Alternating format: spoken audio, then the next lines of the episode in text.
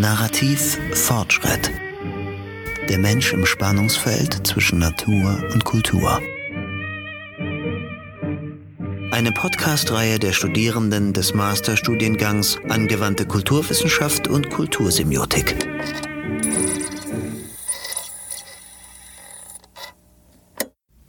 Folge 4. Die Urbanisierung der Seele. Geschlechterverhältnisse. Ein Beitrag von Charla Jorolmas. Wie bereits in den vorangegangenen Folgen deutlich wurde, brachte der Prozess der Zivilisation viele Veränderungen in die Welt. Die neolithische Revolution führte zu neuen Lebensweisen und Kulturtechniken, die bisher gelebte Tradition ablösten und neue Gesellschafts- und auch Glaubensstrukturen etablierten.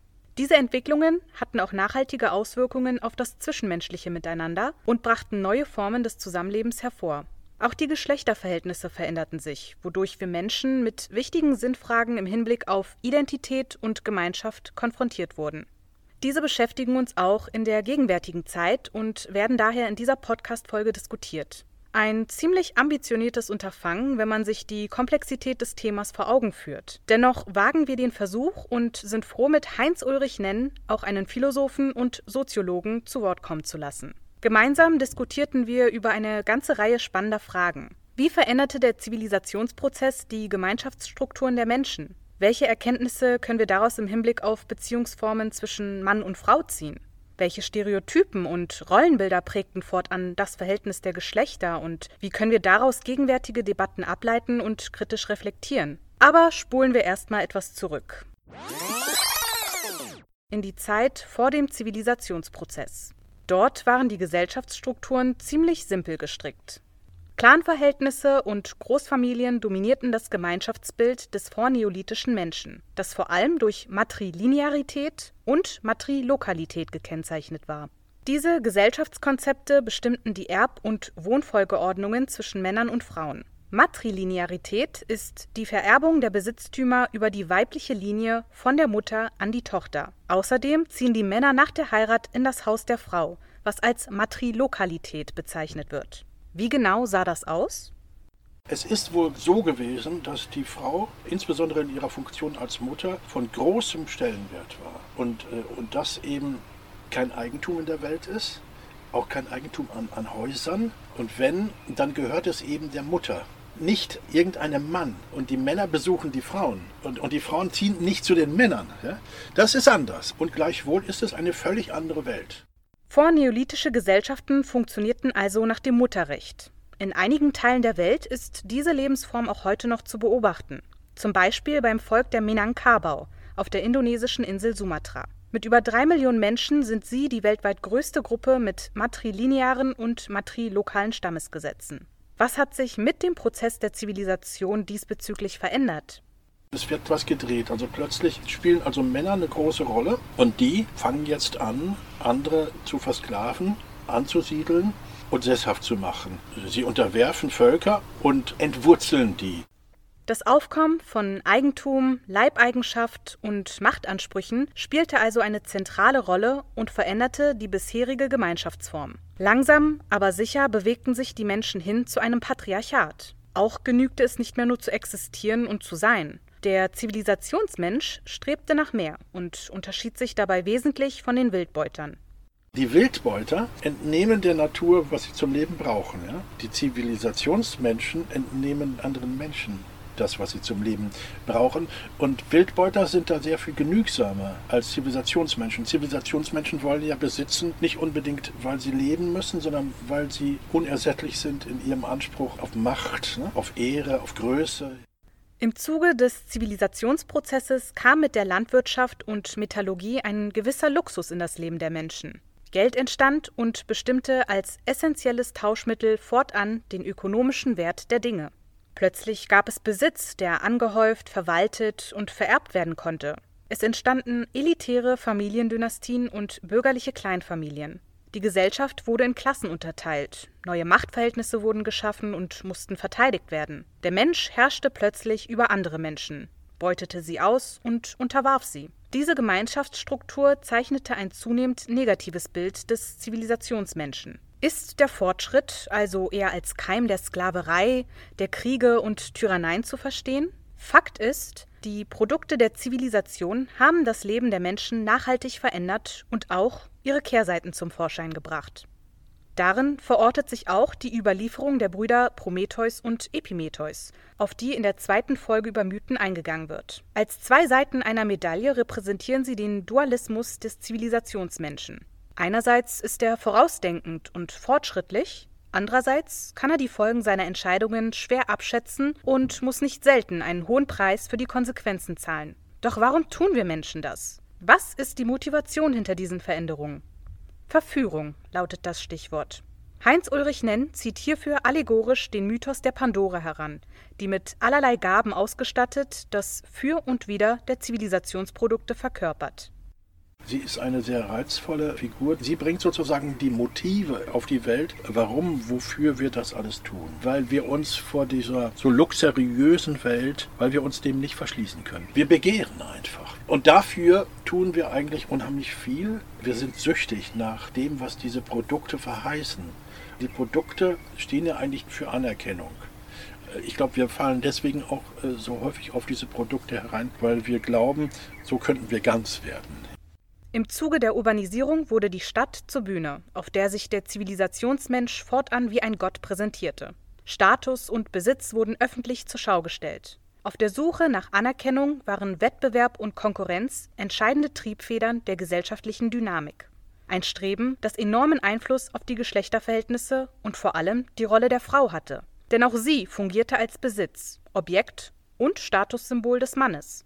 Es entstanden typische Rollenklischees, die die Frau als sittliche und fürsorgliche Mutter charakterisierten. Der Mann wurde in seiner Position des triebhaften, wilden und freilebenden Jägers gestärkt. Während dieser sich in der Öffentlichkeit präsentierte, kümmerte sich die Frau zunehmend um das private und häusliche Leben. Die Ehe glich dabei einer Firma. Sie war ein Mittel zur Vermehrung des Besitzes und Weitergabe der Familientradition. Doch die neue urbane Lebensform brachte auch einen neuen Frauentypus hervor. Der Mythos der Pandora steht nicht nur für das Pro und Contra der Zivilisation, sondern auch für eine Frau, die sich ihrer Reize bewusst ist und diese einsetzt. Dieser Frauentypus steht der sittlichen, domestizierten Mutterfigur provokativ gegenüber und strebt als luxusliebende Kurtisane nach sozialem Aufstieg. In diesem Spiel um erotische Macht changiert das Frauenbild laut Heinz Ulrich Nenn zwischen Heiliger und Hure. Ist das ein veraltetes Bild oder zeigt sich dieses Rollenklischee auch heute noch? Welche Konflikte und Diskurse ergeben sich gegenwärtig im Hinblick auf Geschlechterverhältnisse? Das haben wir in unserer Projektgruppe etwas genauer beleuchtet. Vor allem haben wir versucht, die Bezeichnung Hure in diesem Kontext etwas genauer zu definieren und vor dem Hintergrund des Urbanisierungsprozesses zu beleuchten.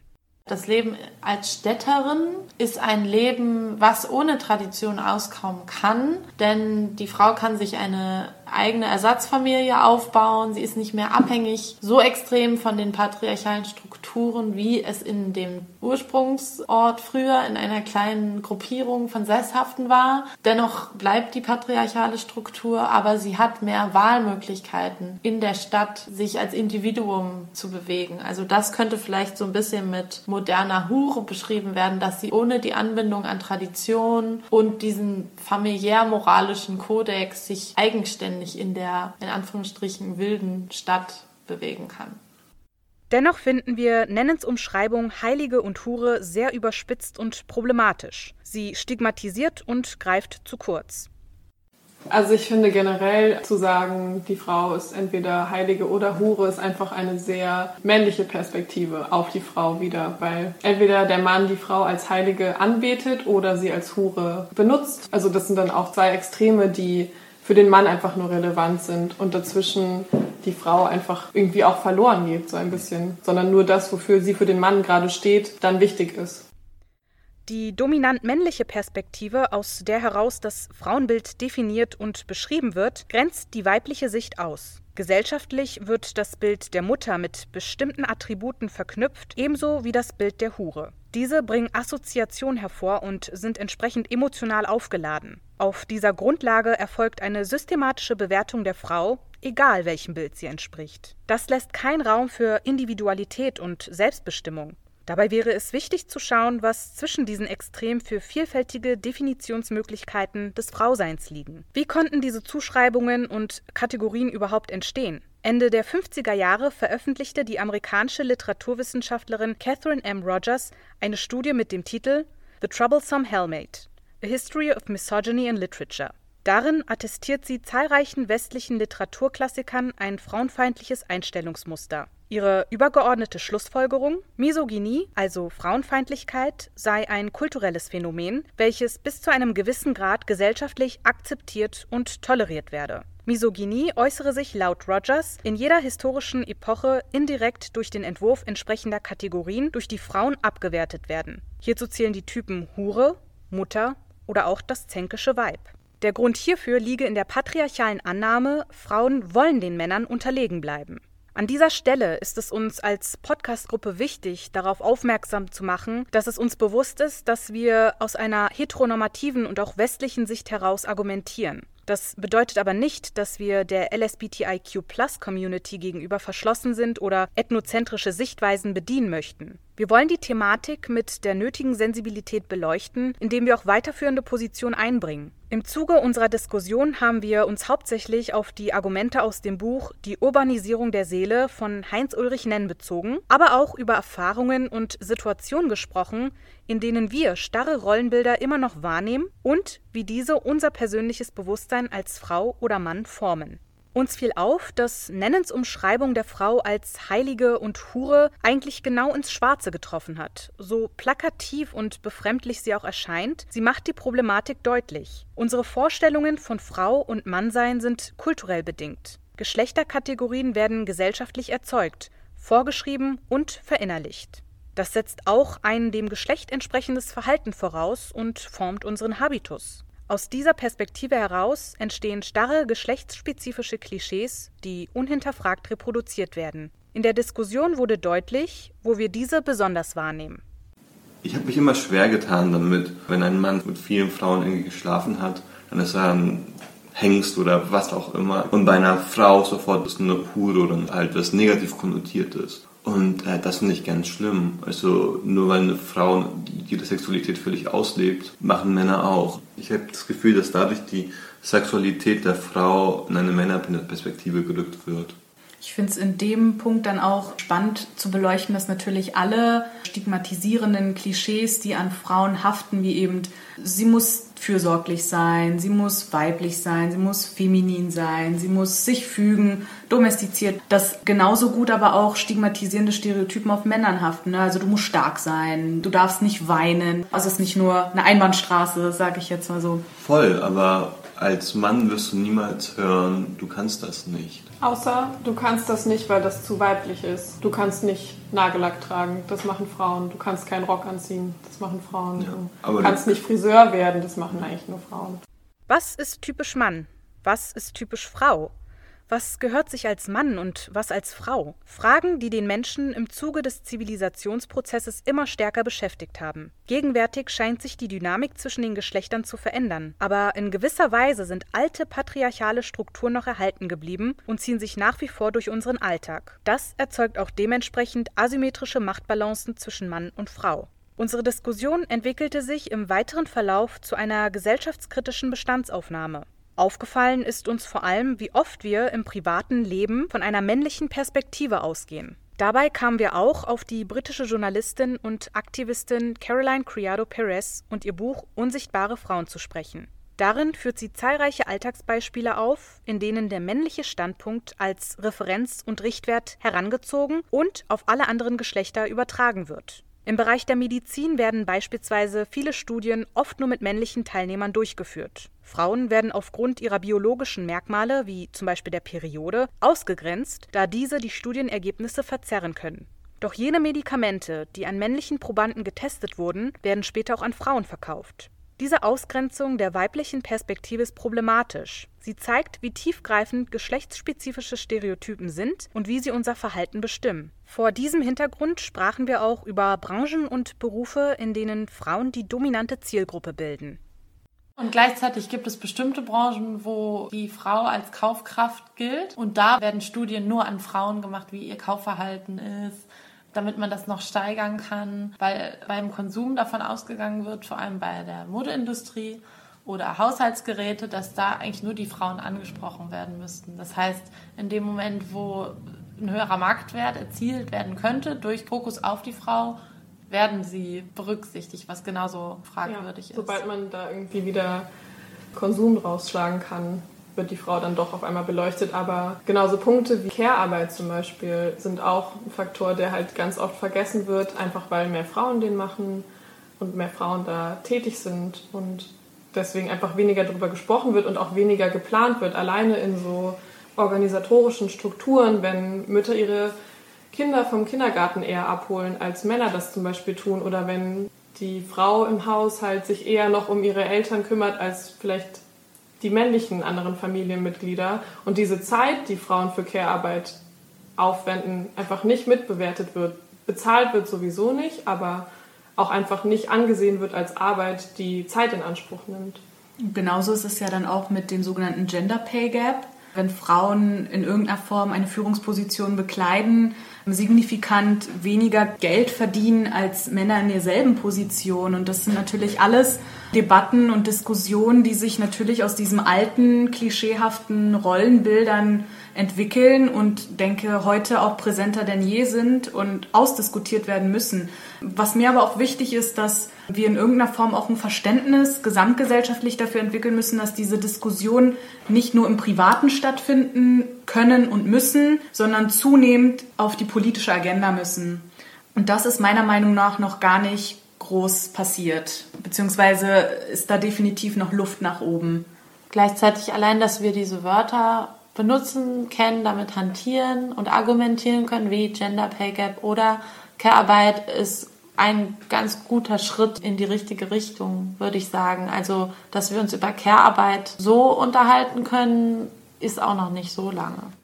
Die Beziehungsdynamik zwischen Mann und Frau hat sich seit dem Beginn des Zivilisationsprozesses verändert. In urbanen Lebensräumen formen neue Prämissen und Leitlinien das gesellschaftliche Miteinander. So können wir aktuell vielversprechende Schritte und Diskurse in Richtung Gleichberechtigung beobachten. Dennoch fielen uns zahlreiche Beispiele ein, in denen die alte klassische Rollenverteilung immer noch gelebt und tradiert wird. Das begünstigt das Erstarken von sexistischen und repressiven Strukturen, in denen oftmals Frauen die Leidtragenden sind. Ziemlich unfair, wie wir finden. Es wäre doch eigentlich mal an der Zeit, diese alten Rollenbilder, an denen wir uns über Jahrhunderte hinweg orientiert haben und die unser Verhalten auch gegenwärtig noch viel zu stark bestimmen, neu zu verhandeln, oder? Aber wie könnte das erfolgen? Was muss passieren, damit sich gesamtgesellschaftlich und vor allem nachhaltig etwas ändert?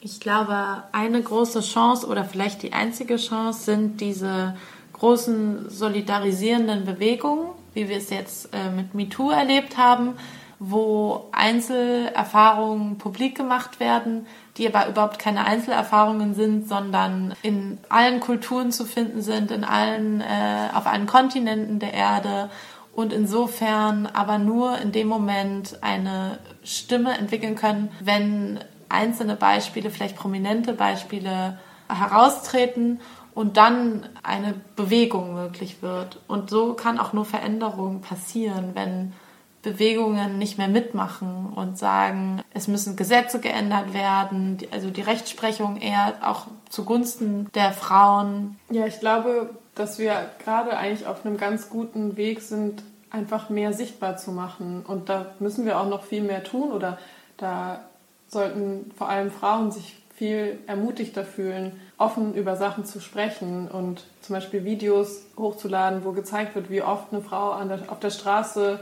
Kommentare bekommt von Männern. Ich finde es gut, dass halt vor allem Frauen selbst angefangen haben, mehr darüber zu reden und einfach, egal ob jemand da sofort zuhört oder nicht, dieses Vertrauen gerade aufbauen, zu sagen, okay, es ist aber wichtig, dass ich darüber rede und es ist wichtig, dass da jemand mal auf diesen Missstand hinweist, weil Natürlich kann das nicht jeder und vor allem dann in dem Fall nicht jeder Mann von sich aus wissen. Es muss ja auch erstmal gesagt werden, damit man weiß, es ist ein Problem da. Auf jeden Fall. Ich glaube aber nicht, dass es irgendwann einen Punkt geben wird, dass es abgeschlossen ist. Also es wird ewig hinlaufen. Ich glaube, wir sind einfach auf einem guten Weg gerade dahin.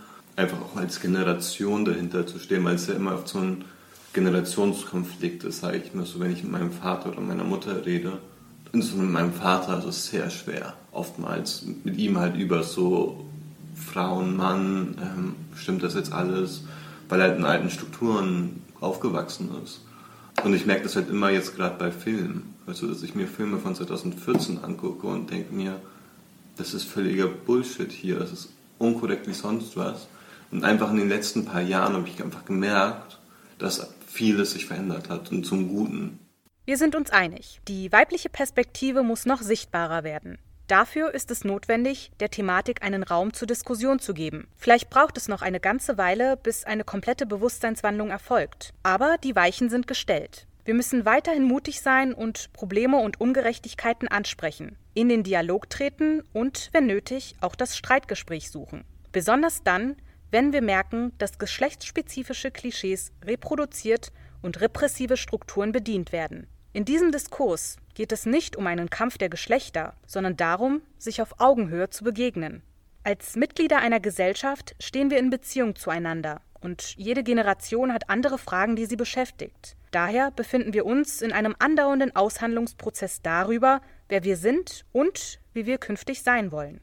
Auch die gegenwärtige Gender-Debatte und der Feminismus sind Meilensteine unserer gesellschaftlichen Entwicklung und Errungenschaften des Zivilisationsmenschen. Sie sind keine Zufälle, sondern von uns hervorgebrachte Diskurse. Sie sind das, was wir als Kultur bezeichnen, und diese schaffen wir laut Heinz Ulrich Nennen selbst. Das darf man eben nicht vergessen. Das Ganze ist Kultur. Das Ganze könnte auch anders sein. Das ist so gekommen, ja. Das musste aber nicht so kommen. Das haben wir gemacht. Wir können es auch ändern, ja. Das ist nicht Schicksal. Wir machen die Kultur. Wenn Sie Semiotik betreiben, können Sie einfach andere Zeichen in die Welt setzen und die Zeichen machen sonst was. Es genügt ja ein einziges Wort.